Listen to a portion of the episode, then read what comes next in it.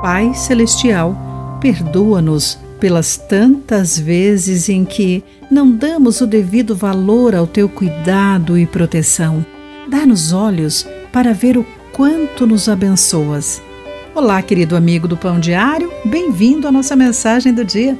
Hoje vou ler o texto de Remy Oidel com o título Quando Deus Intervém.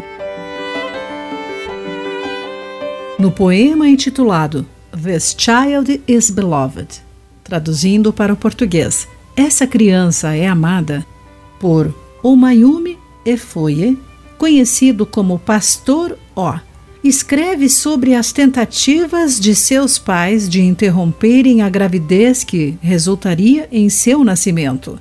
Depois de vários eventos incomuns que os impediram de abortá-lo, decidiram tê-lo Saber que Deus preservou sua vida o fez desistir de uma carreira lucrativa em prol do ministério de tempo integral. Hoje, ele pastoreia uma igreja em Londres. Como o pastor Ó, os israelitas experimentaram a intervenção de Deus num momento vulnerável de sua história. Enquanto viajavam, avistaram o rei Balaque de Moabe. Aterrorizado com suas conquistas e vasta população, Balaque contratou o vidente Balaão para lançar maldição sobre os viajantes desavisados. De acordo com o livro de Números, capítulo 22, entre os versículos 2 e 6.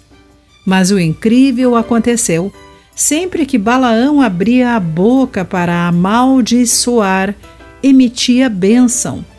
Ouça, recebi ordem de abençoar. Deus abençoou, e não posso anular sua bênção, declarou ele. Quando ele olha para Jacó, não vê maldade alguma, não vê calamidade à espera de Israel, pois o Senhor, seu Deus, está com eles. Deus os tirou do Egito. Deus preservou os israelitas de uma batalha que eles nem precisaram lutar. Quer o vejamos ou não, Deus ainda vigia o seu povo. Que adoremos com gratidão e temor aquele que nos chama de bem-aventurados.